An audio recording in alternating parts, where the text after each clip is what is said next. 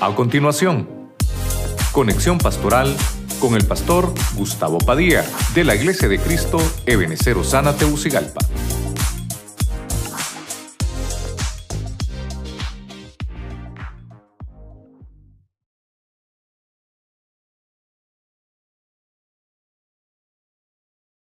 Vimos um, 2 Timoteo 2.22, donde Pablo le escribe a Timoteo y le dice, de las pasiones juveniles, huye, huye. ¿Por qué le dice huye? Y me fui a buscar estos personajes. El primero que encontré fue a José. Obviamente José huyó.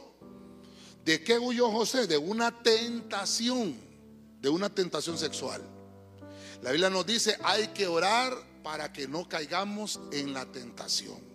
La medicina para eso es estar consagrado en la oración. Consagración. Esa es la medicina para que no caigamos en eso. En el punto número dos vimos a otro joven, vimos a Sansón. Sansón, eh, este sí completamente desobedeció porque su pasión valía más que el don que Dios le había puesto. Y dice la Biblia que amó a una mujer. No era pecado que amara a la mujer, ni tampoco extraño. El problema es que amó a la persona equivocada a una filistea, un, amor errado, lo llevó a cometer muchas, muchas torpezas, llamémoslo de esa manera. ¿Cuál era la medicina? Sansón tenía que purificarse porque estaba contaminado.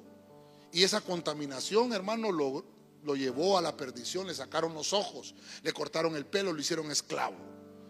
Mire qué interesante. En el punto 3 vimos a Job. El, el amigo de Job, hermano, le señaló una pasión que él tenía le dice, ¿sabes qué? Hasta las chispas te salen por los ojos. capítulo 15 de Job, ¿verdad? Cuando Elifaz le dijo, no hombre, hasta se te mira. Y en el capítulo 31 de Job dice que Job dice, hice un pacto con mis ojos para no seguir viendo a las jovencitas. Mire, hermano, ¿no será que por ahí vino que la flaqueza de Job, que por eso le mandaron a prueba? ¿No será que por, por la lujuria se avivaba la lujuria en los ojos de Jacob? Perdón, de Job.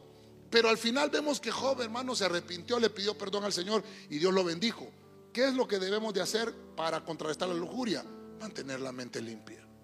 Porque esta lujuria nos lleva a la pornografía, nos lleva a un sinnúmero de cosas, hermano, que, no nos van a ayudar para nada. Debemos de mantener nuestra mente limpia. En el punto 4 vimos al joven rico. Este joven rico, eh, dice la Biblia que estaba oyendo el mensaje del Señor, qué lindo, estaba congregado, qué lindo. Pero le dijo al Señor, ¿verdad? Quiero, ¿qué, debo de hacer para ser perfecto? Quiero alcanzar esa perfección. Le dijo el Señor, bueno, cumple los mandamientos y ama a tu Señor. No, todo lo he hecho, todos los mandamientos. obedezco a mis padres, todo lo que dice la Biblia.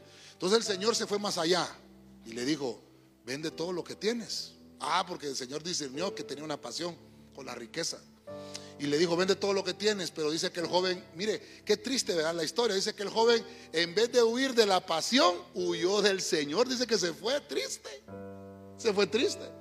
Hermano, qué terrible cuando una de las pasiones, por, por una pasión sustituimos la presencia del Señor.